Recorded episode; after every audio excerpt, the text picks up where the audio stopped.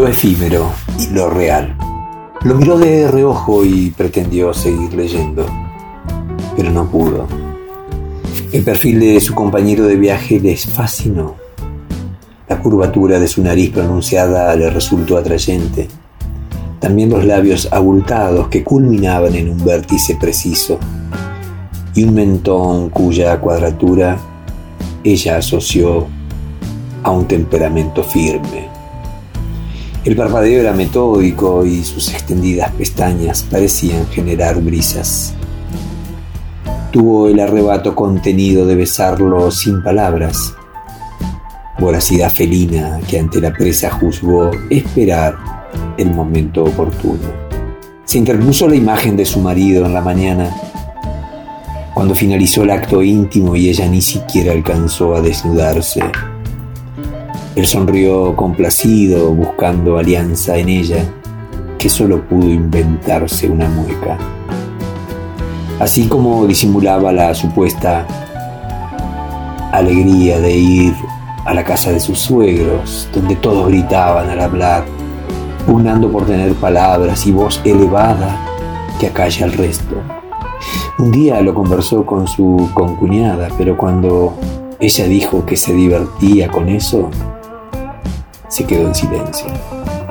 La historia con Nacho tuvo buenos momentos, pero últimamente nada de él le hacía feliz. Volvió su mirada hacia las manos del ocasional compañero de viaje, especialmente el delicado corte de uñas y los armoniosos dedos, largos y sin anillos. Se imaginó que provocarían caricias cálidas y pausadas. También ideó que sabría cuándo ejercer tensión para hurgar en los ocultos placeres. Recordó cuando Nacho le desprendió su blusa de color té con besos desbordados esa primera vez en el auto, en que sus manos ascendieron directamente y envolvieron los senos, que desarropados atrajeron más besos. Aquellas imágenes atractivas colisionan con la actual, donde los encuentros resultan sin acuerdos ni placeres. Sus deseos tan retraídos rechazan las insinuaciones íntimas y los enojos silenciosos toman altura. Nunca, nunca le había pasado, pero la última vez hasta sintió asco. El teléfono celular irrumpió con sonido melodioso y descubrió así la voz grave de su compañero de viaje. Saludaba con cordialidad a quien parecía ser una mujer acordada las fechas de entrega y comunicaba que respetaría los plazos previstos. Escuchó hablar de la entrega del último tramo que estaba en etapa de corrección. Ella asoció con la escritura de un libro. Pensar en eso elevó las fantasías de estar viajando al lado de un escritor, por lo que justificó las manos bellas.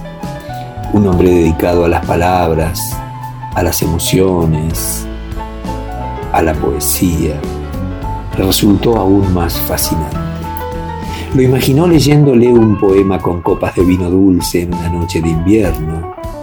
Ella entrecerrando los ojos se veía junto al amante como exclusivos habitantes de un universo de encantos eternos, donde las aladas palabras adquirían altura provocando un éxtasis nunca alcanzado gracias a la sonoridad de rimas y de bellos sentidos. Volvió el recuerdo de Nacho. Fue cuando le regaló un chocolate y en hoja de cuaderno le entregó los versos copiados de alma fuerte que aún recuerdo. Tú tienes para mí todo lo bello, yo tengo para ti todo lo que ama. Tú para mí, la luz que resplandece, yo para ti, sus llamas. El viajero ocasional pidió permiso para bajar en la siguiente parada. ¿Será verdaderamente escritor? se preguntó algo decepcionada por la partida. Al llegar a su casa, Nacho estaba cocinando y le contó que le compró un dulce. El que te gusta, dijo misterioso.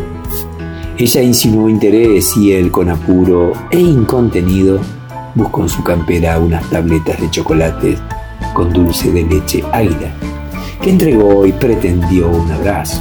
Ella tardó en entregarse. De inmediato le leyó un escrito en hoja de cuaderno.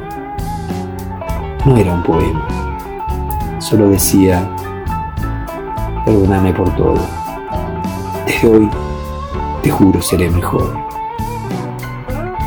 Ella cerró los ojos y apuró el abrazo.